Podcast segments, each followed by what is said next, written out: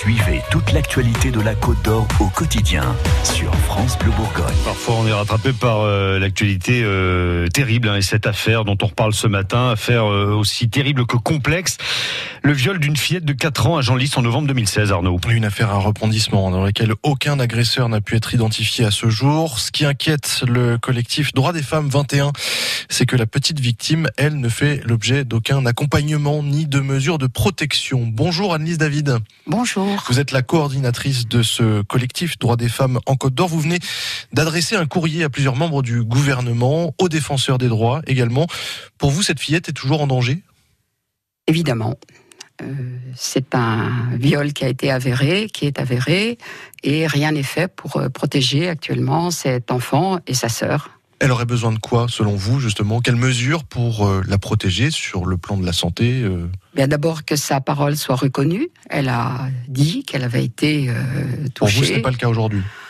Euh, tant que le violeur n'est pas euh, identifié, c'est, on reste dans un état de, d'entre-deux dans lequel cet enfant est toujours en danger. Donc que sa parole soit entendue, d'autres mesures, selon vous, seraient nécessaires?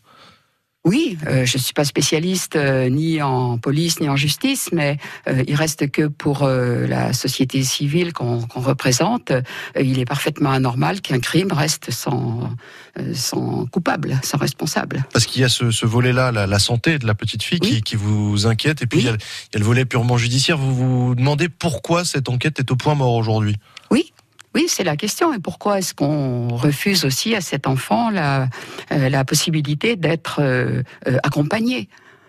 Elle reste, elle a dit, euh, alors peut-être pas ce qu'elle aurait dû dire, mais la parole des enfants est une parole euh, qui, qui euh, s'ajuste ensuite quand, quand, les enfants grandissent. Mais elle a dit quelque chose et, et elle n'est pas entendue. Vous demandez la nomination d'un nouveau juge d'instruction pardon, dans cette affaire. Euh, ça veut dire que vous pensez que toutes les pistes n'ont pas été exploitées jusque-là? Euh, oui, c'est ce qu'on c'est ce qu'on pense euh, que le on est euh, un peu dans le, enfin pas un peu, on est dans le déni de cette de ce viol, on est dans le déni de cette responsabilité que, que, la société a de protéger cet enfant et c'est ce qu'on demande.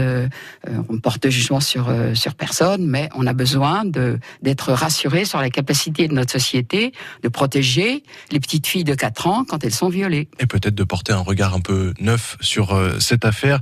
Je précise pour terminer, Annelise David, que le procureur de la République que nous avons contacté hier nous indique euh, n'avoir pas encore pris connaissance de votre courrier, mais il précise que le parquet a saisi il y a un an l'aide sociale à l'enfance euh, pour la fillette et d'ailleurs pour sa sœur, et que le rapport d'évaluation, selon lui, ne relevait pas d'éléments de danger ou inquiétants.